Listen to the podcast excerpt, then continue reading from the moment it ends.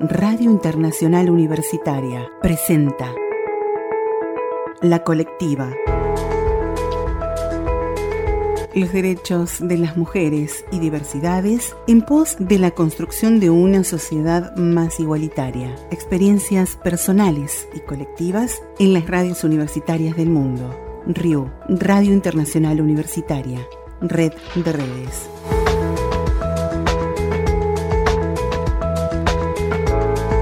Bienvenidos y bienvenidas a una nueva emisión de la colectiva. Soy Karina Vanessa. Hoy traemos para compartir en esta serie de podcast un tema sumamente importante como cada uno de los que venimos proponiendo. En esta oportunidad se trata de la licenciada Marta Espinosa Monreal. Ella es licenciada en comunicación y se desempeña en el área de comunicación de la Universidad Nacional de la Patagonia Austral. La invitamos a la colectiva para hablar sobre la mujer migrante. ¿Crees que en la Argentina y en el resto del mundo hay alguna ley, algo establecido como proyecto que, que proteja a las personas y en específico a las mujeres migrantes? No, no, eh, creo que no existe y que creo que de eso se aprovechan muchas instancias em, para atrapar al migrante en cualquier condición. De hecho, desde la parte de los que vienen sin una documentación, que tienen que hacer el trámite de legalización de su residencia, de sus estudios. O sea, es un todo un trabajo. Por ejemplo, Argentina tiene convenios con Mercosur. Y eso facilita de alguna forma, pero aún así hay que hacer un proceso de validación.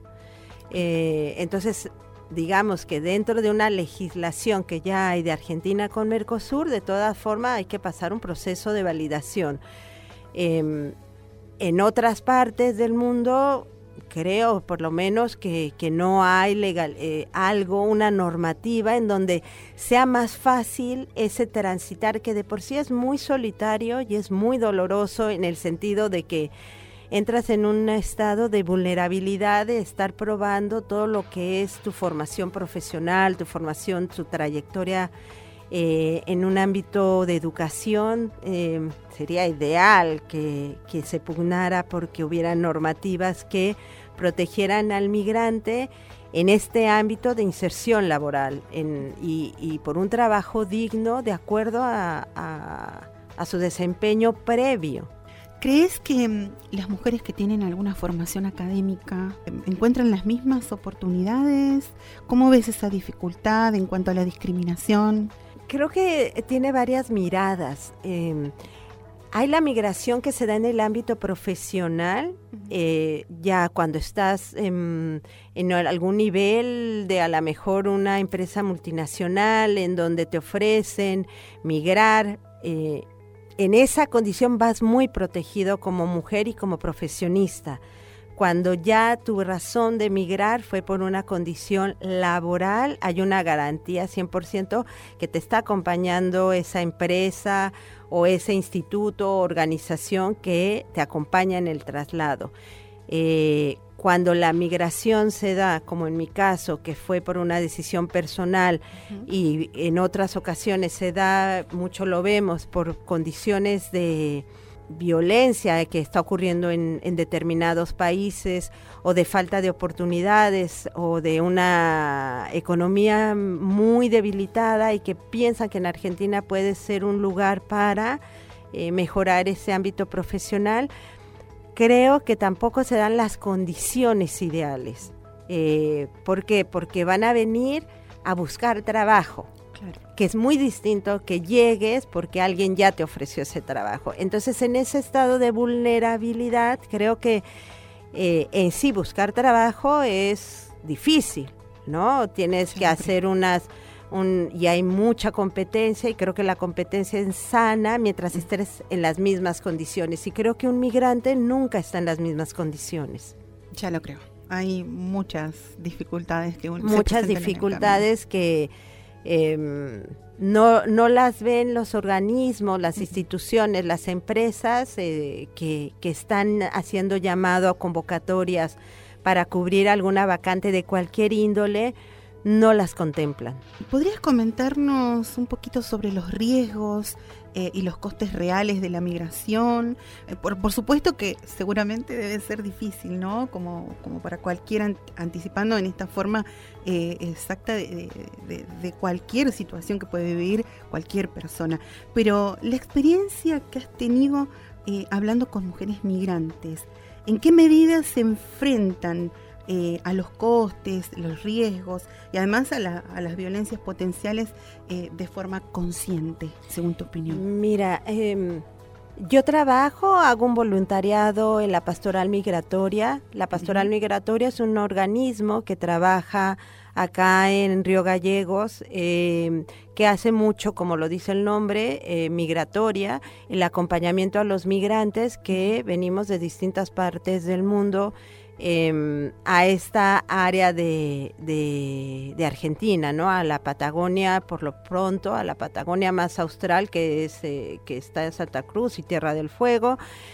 Em, y, y he visto distintas experiencias muy dolorosas de mujeres que han venido migrando pensando que aquí iba a haber alguna oportunidad eh, de ejercer y se tienen que regresar o que conocieron a alguien. Creo que una vulnerabilidad mm. muy importante es la sentimental, em, en donde vienen porque conocieron a, no necesariamente un argentino, sino a, puede ser de cualquier otra nacionalidad, pero que está radicando en la Patagonia. Y la pastoral migratoria hace ese acompañamiento de esas mujeres. Y ha sido mm, el del 100% de los casos, creo que el 70% de los casos cae en un maltrato a la mujer, en que cuando las ven lejos de sus redes de contención, de su familia, de su entorno, de, de lo que era conocido para ellas, empieza como un mecanismo de control sobre la mujer, de, poder a partir de la parte económica, de ser el hombre el proveedor, el que les está dando alimento, casa y hasta, no sé, hace poco me enteré de un, de un caso de una chica que le dieron un celular y en cuanto se rompió la relación, le quitó el medio de comunicación que ella tenía con su familia eh, de otro país y la chica quedó incomunicada, ¿no? Que pues, dices, no puede ser que de repente me, de un día para otro te, te dejan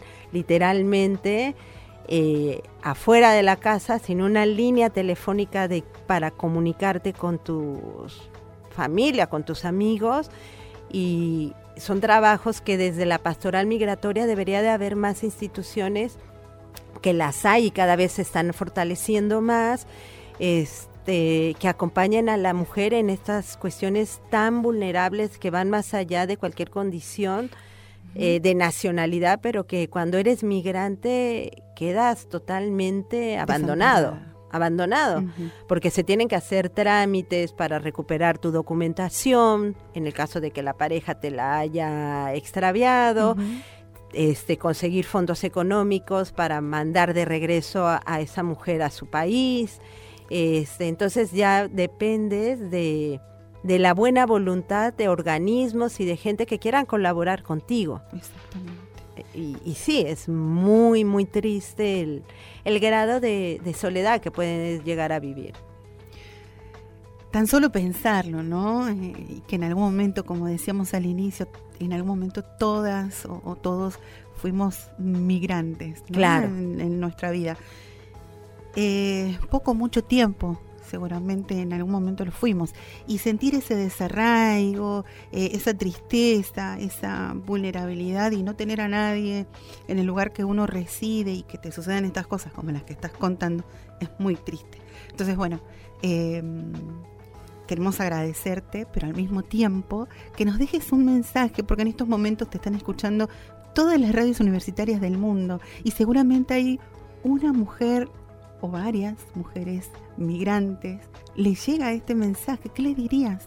Bueno, yo les diría que en cuanto puedan y tengan contemplado mudar a otro país y, dejar su historia atrás, eh, primero reconocerles esa valentía, porque se requiere valentía para hacer esto, y en cuanto lleguen al, al, país destino, establecer redes. Es muy importante que la mujer no quede sola en el ámbito de su pareja o de la razón por la que migró, sino que establezca redes lo más rápido posible de contención, porque eh, eso la va a acompañar. En mi caso, para mí fue muy importante la pastoral migratoria y que ha sido un, mi segunda familia aquí para, para, es, para contenerme en, en, los momentos que sufrí discriminación y me sentí ahí sola y vulnerable.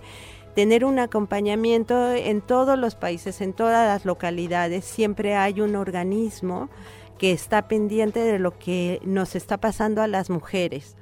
Eh, la violencia de género tiene distintas ramas y una de ellas podría abordarse desde la perspectiva de el migrante. Entonces, que acudan a esos organismos, que, que se involucren, que sean miembros activos, que si, si, ellas no se sienten vulnerables, este, por lo menos acompañen a las que sí están viviendo una situación eh, de vulnerabilidad, de violencia y que necesita una contención y un acompañamiento, porque solamente la mujer que es migrante puede entender esto, pero también hay institutos eh, y organizaciones que están eh, poniendo granitos de arena, que ahorita son una gran montaña ya, para acompañar a la mujer, entonces que no estén solas. Yo lo que les diría es que hagan redes lo más rápido que puedan. Buenísimo. Muchas gracias, Marta. Eh, la verdad que fue un gusto tenerte en la colectiva y cuando gustes. Muchas gracias, Cari, y muy agradecida de, que toquen estos temas tan sensibles y que nos tocan a todas las mujeres, porque como dices, todos somos migrantes, podemos, podemos migrar a otra ciudad, a otra provincia, a otro país, pero siempre si nos sentimos acompañadas hacemos fuerza. Así es. Muchísimas gracias. Bueno, estábamos compartiendo la colectiva, esta producción realizada por las radios universitarias internacionales con la licenciada Marta Espinosa hablando sobre las mujeres migrantes. Mi nombre es Karina Vanessa, será hasta un próximo encuentro en la colectiva para compartir más eh, temas de total importancia para todo el mundo. Hasta entonces. Te esperamos en la próxima emisión de La Colectiva. Esta fue una producción realizada por la RIU, Radio Internacional Universitaria, Red de Redes.